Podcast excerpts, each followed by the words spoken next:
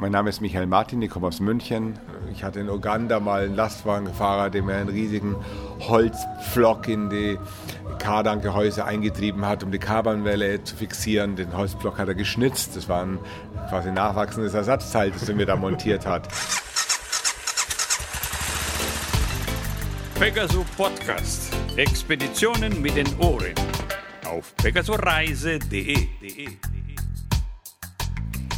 Liebe Hörer und Freunde des Pegaso Podcast, dies ist der zwölfte Podcast und wie immer geht es um das Thema Reisen mit dem Motorrad, aber auch mit anderen Fortbewegungsmitteln. Und in dieser Folge geht es auch um Trockenheit, es geht um Hitze, es geht um Schweiß. Gut zugegeben, ist gerade nicht so einfach, schließlich ist es Winter und, und ziemlich kalt. Versuchen wir es doch mal mit einer kleinen Meditation. Also schließt eure Augen und stellt euch vor, ihr steht auf einem Dünenkamm in der Wüste. Um euch herum nichts als Sand. Die Sonne brennt mit voller Kraft auf euch nieder. Auf einmal taucht eine schlanke Gestalt mit langen dunklen Haaren auf und mit einer Kamera. Und um den geht es in diesem Podcast. Na, wisst ihr, wen ich meine? Ich rate jetzt mal, es könnte Michael Martin sein. Richtig, Claudio, hey, woher ho, weißt du das bloß? Woher weiß ich das bloß? Ja, ähm, wir hatten, als wir angefangen haben mit dem Pegaso Podcast, überlegt, hm, wen, wen hätten wir denn gerne so alles als Interviewpartner? Und äh, einmal habe ich gesagt, wenn wir Michael Martin haben, dann können wir eigentlich auch wieder aufhören mit dem Podcast. Und das ist jetzt auch der letzte Podcast in diesem Wie? Jahr. Michael Martin. Ja, wenn es um Reisen ähm, geht, um Motorradreisen und äh, darum, darüber zu erzählen, dann ist Michael Martin, glaube ich, der Pionier schlechthin. Denn ähm, ja, seit über 30 Jahren ähm, reist er vorzugsweise in Wüsten und hält darüber Vorträge und finanziert ja, sich, seine Reisen damit. Der lebt äh, gar nicht mal so schlecht davon mhm.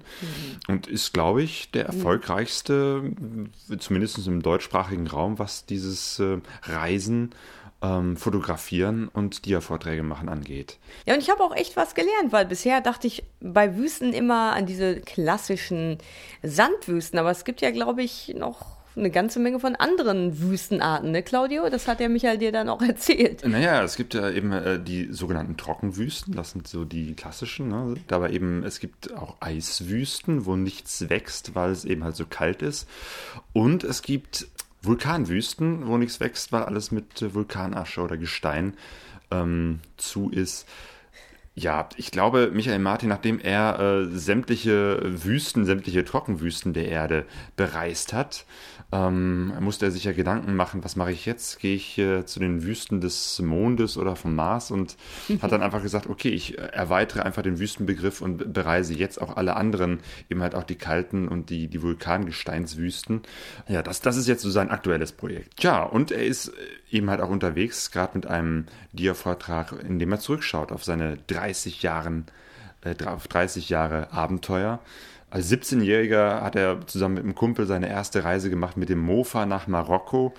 Ähm, das ist ganz witzig, sich das anzuhören. Er ist äh, mit VW-Bullis, mit PKWs, mit den letzten Schrottkarren nach Afrika ist gefahren. Ist auch dauernd liegen geblieben, ne? Ja. Also es ist einfach sehr schön, äh, dieser Vortrag über 30 Jahre Reisen ist einfach sehr schön aufbereitet mit ganz vielen lustigen Jugendfotos und schrottigen Bullis. Genau, Sehr man, schön. Kann, man kann gut nachvollziehen, wie er so nach und nach ähm, ja, vom Abenteurer äh, zum Wüstenfotografen wurde, bis er dann irgendwann entdeckt hat, okay, das ist so sein Ding, äh, Fotos zu machen ähm, und, und äh, in Dia-Vorträgen zu zeigen. Und dann hat er irgendwann die Wüsten Afrikas äh, alle durchgehabt, dann die Wüsten der Erde und jetzt ist er eben halt in den Trocken- und Eiswüsten unterwegs. Und ihr habt euch, glaube ich, auch in einer Wüste getroffen oder ja. in Herbede. Ja, genau, in, in Witten, hier direkt um die Ecke, hat er einen Dia-Vortrag im Blue Beach gehalten. Eine Indoor-Wüste. Eine, eine Indoor-Wüste, genau. Eine Beachball, wie, wie heißt das? Beach. Beachballhalle? genau, äh, Volleyball, Beachball Halle, die eben halt voll mit Sand ist. Ich glaube, das war von der Location her der passendste Ort für einen mhm. Vortrag über Wüstenreisen. Und da haben wir uns mal hingesetzt und vor seinem äh, Vortrag hat er sich äh, ein paar Minuten Zeit genommen und ich habe mich kurz mit ihm unterhalten. Das Ferngespräch. Michael Martin, hallo. Ähm, du bist gerade unterwegs in Witten mit ähm, deiner Dia-Show 30 Jahre Abenteuer. Seit 30 Jahren ähm, hast du sämtliche Wüsten dieser Erde bereist. Und wenn du nicht unterwegs bist, dann machst du eine Dia-Show und bist damit auf Tournee in Deutschland. Sag mal, was ist eigentlich anstrengender? In der Wüste unterwegs zu sein, in einer Expedition oder auf Tour zu sein? Also beides auf seine Art und Weise. Ist völlig unterschiedlich natürlich die Herausforderungen. Also lieber bin ich natürlich in der Wüste unterwegs, aber andererseits auch schön, Deutschland kennenzulernen, Österreich, Schweiz, so immer wieder neue Menschen zu treffen, andere Städte kennenzulernen. Es kommt drauf an. Es gibt gute Tage in der Wüste und schlechte Tage auf der deutschen Autobahn, aber auch andersrum. Ja. Also ich möchte das eine äh, wie das andere nicht missen. Ja. Das, außerdem bedingt sich das ja gegenseitig, weil bei mir gibt es keine Reisen ohne Fotografie und keine Fotografie ohne Reisen. Und die Vorträge finanzieren die Reisen und die Reisen machen wieder die Vorträge möglich. Das ist total ineinander verwoben. Da mache ich mir keine Gedanken drüber. Aber hast du dir zwischendurch bei all dem Stress nicht mal überlegt, wie es wäre, ein völlig normales Leben zu führen, irgendwie von äh, 8 bis 5 zu arbeiten und äh, ja, sesshaft zu werden? Also sesshaft bin ich ja zum einen ja auch, habe ja auch ein ganz normales Leben zu Hause, aber so einen ganz normalen Job, ja, und ein ganz normales Leben, nee, das könnte ich mir wirklich nicht vorstellen. Das habe ich auch nie in meinem Leben gehabt. Ja. Ich bin ja auch kein Aussteiger, der früher mal einen normalen Beruf hatte. Ich habe immer das gemacht, was ich heute eben mache. Schon als 15-Jähriger habe ich meine Vorträge gezeigt, habe meine Reisen gemacht und ich kenne kein anderes Leben. Und klar, von außen betrachtet mag das rastlos wirken, da jeden Tag unterwegs zu sein, wie so ein moderner Nomade, egal ob in Deutschland oder irgendwo auf der Welt. Aber ich finde es sehr befruchtend. Ich mag Kontraste, ich mag Intensivleben. Und das ist mir bislang immerhin gelungen. Ja. Ja, Stichwort Kontraste. Ähm, du warst lange Zeit in den Trockenwüsten der Welt unterwegs. Jetzt bist du gerade aktuell äh, mit einem anderen Projekt unterwegs. Äh, du besuchst die Eiswüsten und äh, Vulkanwüsten, ne? Richtig, aber auch eben die Trockenwüsten, ja. Also ist auch weiterhin eine Tour der Kontraste, weil ich sowohl in der Sahara bei plus 45 als auch irgendwo in der Antarktis oder in Grönland bei minus 50 unterwegs bin. Ähm, ich versuche den Vergleich, das ist auch noch nie so gemacht worden, zwischen den Trockenwüsten und den polaren Wüsten. Beides Mal haben wir ja Wüste, eben die Abwesenheit von Vegetation. Und bei den polaren Wüsten ist es die Kälte, die Dunkelheit, der ewige Wind, der zum Fehlen von Pflanzen führt. Und in der Sahara, in der Gobi, in der Atacama, also in der Trockenwüste, ist es die Abwesenheit von Niederschlag. Ja? Und das finde ich ziemlich spannend, dass solche ganz unterschiedlichen Landschaftsformen wie Eis und Wüste eben doch wieder Parallelen aufweisen. Und das versuche ich herauszuarbeiten. Unternehmen gerade 40 Reisen auf der ganzen Erde, wirklich zwischen Nord- und Südpol. Ich war am Nordpol, ich fahre jetzt dann nächstes Jahr, was heißt fahren? Ich laufe mit Skiern zum Südpol, ja. Also da ähm, sind wirklich spannende Reisen einfach noch geplant, habe auch jetzt schon 22 Reisen für unternommen und hoffe dann, dass ich wirklich schaffe, bis 2014 damit durch zu sein. Du hast angefangen damals irgendwie mit dem Fahrrad, mit dem Mofa, warst mit Autos, Bullis unterwegs, mit dem Motorrad ähm, und jetzt bist du teilweise auch wieder mit, äh, ja, mit, mit Skiern unterwegs. Was sind so deine Fortbewegungsmittel? Ja, hauptsächlich schon das Motorrad einfach. Ja, damit werde ich auch sehr stark identifiziert. Aber das kann auch mal ein Kamel sein, das kann der Hundeschlitten sein oder es kann der Helikopter sein. Ja, weil man so ein umfangreiches Projekt macht wie das derzeitige Planet Wüste, da kann man sich nicht auf ein Verkehrsmittel festlegen, weil die Plätze sind halt dermaßen schwer zu erreichen, ähm, dass man, wenn man auf ein Motorrad setzen würde, ging das gar nicht, ja es wäre auch keine gute Idee, irgendwo in Grönland dann querfeldein mit dem Motorrad unterwegs zu sein, schon mal in Sachen Natur, Naturzerstörung. Insofern bin ich da diesmal sehr flexibel und setze immer eigentlich auf das optimale Verkehrsmittel. Das kann auch sehr, sehr langsam sein, wie ein Kamel, kann auch sehr teuer sein, wie ein Helikopter irgendwo in Grönland oder extrem teuer wie ein Flugzeug irgendwo in der Antarktis. Ja. Mhm. das ähm. ist im Grunde genommen aber auch spannend, dass ich ja, ganz unterschiedlichen Gegenden unterwegs bin, immer neuen Herausforderungen ausgesetzt bin, auch mit verschiedenen Reisepartnern, doch ganz unterschiedliche Ausrüstung, habe ganz unterschiedliche Wetterbedingungen äh, zu erwarten, habe die Schwierigkeiten liegen völlig anders, die liegen in Afghanistan ganz klar auch eher im Bereich der Sicherheit, irgendwo in der Antarktis wird man kein Kidnapping oder keine Taliban befürchten müssen. Da geht es dann wieder eher, um sich vor der Kälte zu schützen oder ähm, irgendeine Backup-Lösung für einen Unglücksfall zu haben. Also da ist wirklich viel Erfahrung und Know-how erforderlich einfach. Ja. Genau. Ähm, wie ist es mit der Kälte? Ich meine, äh, du bist sonst eigentlich eher der Mensch, der in, in heißen Regionen unterwegs ist. Kommst du mit der Kälte genauso klar? Ja, schon. Also es ist, man muss sich ja gut ausrüsten, wesentlich besser ausrüsten als in den Trockenwüsten. Also dort wirklich mit minderwertiger Qualität unterwegs zu sein, geht einfach nicht. Ja. Also ich bin echt da ziemlich widerstandsfähig und zäh, leidensfähig bin ich. Ja. Also ich friere genauso wie jeder andere Mensch auch und mir ist es heiß wie jedem anderen auch, aber ich halte es halt aus. Ja. Ich habe den Willen und ich weiß auch, wofür, wofür ich es tue. Ja. Und es geht schon. Auch man kann auch bei minus 40, minus 50 Grad im Zelt schlafen. Klar, klar habe ich einen tollen Schlafsack und trotzdem ist es saukalt. Ja? Und vor allem, wenn man nachts dann raus muss oder so. Aber mein, dafür ist meine Begeisterung, meine Motivation auf jeden Fall hoch genug, um das zu machen. Ja. Viele Reisen hast du mit dem äh, Motorrad gemacht und du warst aber, glaube ich, fast nie allein unterwegs, sondern äh, immer mit mehreren Menschen. Ne? Ja, doch, also ich bin einfach ein geselliger Mensch. Also das heißt jetzt nicht, dass ich mit der ganzen Reisegruppe reisen würde, aber entweder war es meine Freundin oder es war mein Freund oder ja, zu zweit waren wir immer oder manchmal zu dritt, ja. Wenngleich man die Gruppengröße schon auch bei maximal vier begrenzen sollte, sonst beschäftigt sich eine Gruppe nur noch untereinander. Nachdem ich das Ganze finanzieren muss, beschränke ich es meistens auf einen Mitfahrer oder eine Mitfahrerin. Ähm, und es halt ja auch eh die ideale Gruppengröße zu zweit, mit dem besten Freund oder mit der Partnerin. Dann ist man nicht allein und trotzdem flexibel. Ja, aber ihr fahrt dann auch zu zweit auf einem Motorrad? Ja, zu zweit auf einem Motorrad. Das bin ich gewohnt, mache ich seit 20 Jahren nicht anders. Ähm, zum Glück hatte ich immer zärtliche Partnerinnen, sodass also die Kameratasche meist mehr wog als die Sozia. Ah, okay. Ähm, aber mit dem Gepäck äh, wird es auch wahrscheinlich ziemlich eng. Also du hast wahrscheinlich eine, eine sehr große Kameraausrüstung äh, mit dabei. Da bleibt wahrscheinlich nicht viel Platz für persönliche Gegenstände. Also gar kein Platz für persönliche Gegenstände. Was will ich mit einem Buch oder so? Das ist zwar schön, zu Hause ein Buch zu lesen, aber auf einer Reise hat man eh keine Zeit und nur unnötiger Ballast. Also ähm, es ist in der Tat kein Platz, wenngleich die Kameraausrüstung kleiner geworden ist. Früher hatte ich eine Mittelformatkamera dabei, ich hatte eine Nikon-Ausrüstung, eine Leica-Ausrüstung, ich hatte eine Polaroid-Kamera, hatte eine Videofilmkamera, eine zweite Videofilmkamera, habe alle Kameras doppelt gehabt. Also wir hatten 80 Kilo Kameraausrüstung in früheren Jahren. Heutzutage mit der digitalen Fotografie ähm, habe ich eben eine hochspezielle Kamera, die Nikon D3 und die Nikon D, D3S und D3X, zwei Gehäuse, ein paar Objektive und ähm, muss also auf keinen Fall mehr auf Mittelformat zurückgreifen und kann auch mit der Fotokamera filmen. Also da hat die Technik ganz schön äh, uns Gewicht erspart inzwischen. Ja. Also die Kamerarüstung ist nicht schwerer als 20 Kilo. Ja. Das heißt, du filmst aber auch dann mit deiner Fotokamera? Also hauptsächlich filme ich schon mit der Videokamera, mit einer professionellen bandgestützten Videokamera, aber es gibt natürlich auch wieder so große Landschaftsschwenks, da geht man gerne auf den großen Chip von der Fotokamera und aber richtig filmen kann man ja mit der Fotokamera nicht. Also das machen zwar manche, aber da braucht es dann entweder ganz komplizierte Konstruktionen, mechanische Konstruktionen, die die Kamera völlig unhandlich machen oder es wird nichts Gescheites, ja.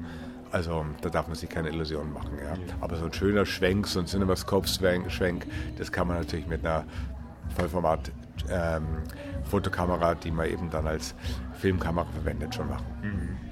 Hast du an deinem Motorrad eigentlich irgendwelche Spezialkonstruktionen? Ähm, bei einigen Fotos habe ich gesehen, du hast äh, am Koffer draußen dran noch irgendwelche großen Plastikrollen. Ja, ja, was, was bastelst du da zusammen? Das Einzige eigentlich. Das sind äh, zwei PVC-Rollen vom Baumarkt zusammengebastelt äh, und äh, da sind die beiden Stative drin, weil die Erfahrung lehrt, man darf die Sachen nicht irgendwie zu kompliziert unterbringen. Man muss sie handlich oder griffbereit halten, die Sachen. Und daher sind die Stative in diesen beiden Rollen, die das Motorrad natürlich 20 cm verbreitern, was gefährlich ist im indischen Straßenverkehr oder in Mexico City oder so. Es ist nicht schön, wenn das Motorrad so breit wird. In der Wüste ist es egal. Ansonsten ist das Motorrad nochmal modifiziert von Turatech. Wir haben eine Sinterkupplung, die wesentlich widerstandsfähiger ist. Wir haben ähm, ja, eben äh, Griffschutz und einfach äh, Bodenschutzbleche etc. Touratech hat sich das Motorrad mal vorgenommen und hat es dann ein bisschen modifiziert. Aber im Großen und Ganzen ist die Maschine schon eine Serienmaschine. Aber im Vergleich zu den früheren Zeiten mit dem alten Bulli, ähm, musst du eigentlich noch viel schrauben und reparieren unterwegs? Nee, überhaupt nicht mehr. Es ist echt unglaublich, wie zuverlässig die Fahrzeuge heute geworden sind. Mhm. Also die alten Peugeots, die VW-Busse, die waren ja nur kaputt. Ja? Klar, das waren uralte Dinger, aber es lag auch daran, dass die Qualität heute im Autobau, im Motorradbau besser geworden ist und ist es wirklich so, dass die Motorräder in den letzten zehn Jahren nie wieder kaputt gegangen sind. Da war nie was. Aber wenn was kaputt wäre, wäre aber auch Feierabend, weil man dann das eben nicht äh, reparieren kann. Ja. Aber toi, toi, toi, die laufen und laufen, egal ob Hitze oder Kälte. Gibt es trotzdem irgendwelche Dinge, die du in den Jahren ähm, gelernt hast beim Schrauben? Bist du eigentlich ein guter Schrauber? Nee, bin ich nicht wirklich. Nee. Also ich kann vielleicht schon beim Auto noch die Kupplung ausbauen oder so, aber wenn es in die Motorelektronik äh, geht oder ich komme da schnell an meine Grenzen. Ja. Ich habe eine furchtbare Angewohnheit, ich bin extrem ungeduldig und ähm, nee, mir fehlt es da wirklich an Kenntnissen. Also die, ich kann schon mehr jetzt als gewöhnliche deutsche Autofahrer, aber als Mechaniker würde ich mich nie bezeichnen wollen muss halt einfach improvisieren, nie aufgeben und nach Lösungen suchen. Und es gibt ja immer wieder ungewöhnliche Lösungen. Ich hatte in Uganda mal einen Lastwagenfahrer, der mir einen riesigen Holzpflock in die Kardankgehäuse eingetrieben hat, um die Kardanwelle zu fixieren. Den Holzblock hat er geschnitzt. Das war ein quasi nachwachsendes Ersatzteil, das er mir da montiert hat. Oder ich habe im Sudan Schmuggler gehabt, die mir den Vorderreifen genäht haben, der mich dann noch bis zum Nil brachte. Oder genäht. ich war genäht, ja, richtig, richtig genäht mit ähm, Bergsteigerseil und dann, dass wir auseinandergezwirbelt haben. Oder ich hatte ja auch immer wieder Probleme mit lecken Tanks. Da habe ich dann irgendwann von den Afrikanern gelernt, dass man mit einem Stück Seife wunderbar lecke Tanks flicken kann. Ja, also da braucht man nicht ausbauen und schweißen, sondern dieses Seife reinschmieren in die ähm, Deckestelle und dann ist der Tank dicht. Oder sollte der Kühler kaputt sein und Wasser verlieren, ähm, könnte man natürlich an der deutschen Tankstelle so ein Kühlerdicht für viel Geld kaufen, aber das gibt es in Afrika schon gar nicht oder in Asien. Da nimmt man am besten Counterback. Counterback, schmeißt ihn ins Kühlerwasser rein und in den meisten Fällen ist der Kühler dann dicht. Ja. Das hält. Ja, also es gibt immer wieder Lösungen und die Afrikaner, die, aber auch die Asiaten, die sind einfach Meister der Improvisation. Ich bewundere das und habe mir ein bisschen was davon angeeignet. Okay, eine Frage, die wahrscheinlich die Damenwelt interessieren wird. Wie äh, machst du das mit deinen Haaren unterwegs unterm Helm? Um Gottes Willen, gar kein Problem, ja. Also das fängt damit an, dass ich extrem widerstandsfähige Haare habe. Die sind total unkompliziert, kann ich machen, mit was ich will. Ähm, zweitens hat es damit zu tun, dass die Sahara ja nicht so staubig ist, wie alle denken, ja, sondern die, die Wüste ist sauber, die Wüste ist angenehm, ja. Das ist gar nicht zu vergleichen mit dem Sand, den man am Strand vorfindet oder mit Lehm oder so, sondern die, es ist wie hier, der Sand äh, in Witten hier im Beachport Center ist auch ein Traum, ja. Und so ist der Sand in der Sahara eben auch absolut hygienisch und angenehm. Ähm, ich habe sehr viele Haare, stimmt, aber die kriege ich schon unter einem großen Helm. Und ähm, habe da nie Probleme gehabt. Es kommt dazu, dass man auch irgendwie sowieso nicht schwitzt in der Sahara oder in der Atacama, weil es so niedrige Luftfeuchtigkeit hat, dass einfach Schwitzen ausgeschlossen ist. Es wird einem auch nicht gelingen, die Brille oder das Objektiv anzuhauchen, weil einfach die ähm, Luftfeuchtigkeit so gering ist, dass das Anhauchen nicht klappt. Soll heißen, dass man also dann auch keine verschwitzten Haare hat. Okay. Michael Martin reist gepflegt. Letzte Frage. Gibt es einen besonderen Gegenstand, auf den du auf deinen Reisen überhaupt nicht verzichten möchtest? Inzwischen das Satellitentelefon, ja. Das Satellitentelefon ist meine Verbindung nach Hause. Da rufe ich meine Kinder öfters an oder schaue drauf, ob sie mir irgendeine Internetnachricht geschickt haben. Das ist so meine ja, meine innere Verbindung, aber auch äußere Verbindung nach Hause. Es ist auch im Notfall ein Rettungsanker, ein Satellitentelefon. Von jedem Punkt der Welt kann ich das Ding rausziehen und lostelefonieren. Ich bin auch ein Telefonjunkie, muss ich sagen. Ähm, fand ich echt total gut, dass die Dinger jetzt existieren. Gab es ja früher nicht, ja. Äh, ansonsten ist es meine Kamera, ist es mein GPS-Gerät. Und ja, was braucht man schon viel, ja? Sonst braucht man ja nicht viel. Pegaso-Reise. Pegaso-Reise. Ja, das war schon ein ähm, besonderer Abend in diesem Blue Beach, in dieser Halle im Sand, ein Vortrag von Michael Martin zu hören. Ja, ähm, und dann diese wunderbaren Bilder. Also wer die Möglichkeit hat, diese Diashow oder überhaupt eine Diashow von ihm zu sehen, sei das nur wirklich sehr empfohlen. Ja, aber sag mal, was war das denn da für so eine, für eine Musik im Hintergrund? Na, die haben sich da richtig Mühe gegeben und zwischendurch ähm, spielte eine Live-Band in diesem Blue Beach. Ähm, die spielte ganz am Anfang, die spielte äh, zwischendurch in der Pause. Es gab was zu essen, also es war schon ein richtiger äh, gelungener Rundum-Abend, weil der Vortrag von ihm ist halt so lange, das geht nicht ohne zwischendurch eine Pause. Ich glaube, insgesamt zweieinhalb Stunden oder so ist man dann da und es ist keine Minute langweilig. Ja, schön. So, jo. dann dann gucken wir schon ins kommende Jahr. Wir machen einen kleinen Ausblick. Und zwar in dem nächsten Podcast geht es so, sagen wir mal, um das genaue Gegenteil. Äh, von, von heißer Wüste geht's in die Kälte.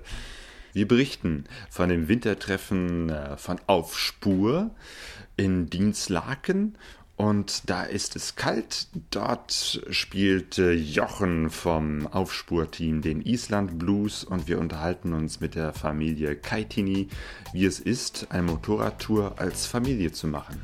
So, und dann bleibt uns jetzt noch euch ein wunderbares Weihnachtsfest und Silvester natürlich einen guten Rutsch ins neue Jahr zu wünschen. Und all denen, die unterwegs sind und unterwegs diesen Podcast hören, gute Reise. Boa Viagem. Wir sind alle auf der Reise, doch keiner weiß, wohin es geht. Alle auf der Reise. Wir sind alle auf der Reise, diese Zeichen. Wir sind alle auf der Reise, alle auf der Suche, die Sehnsucht ist unser Motor. Wir kennen uns nicht. Pegasoreise.de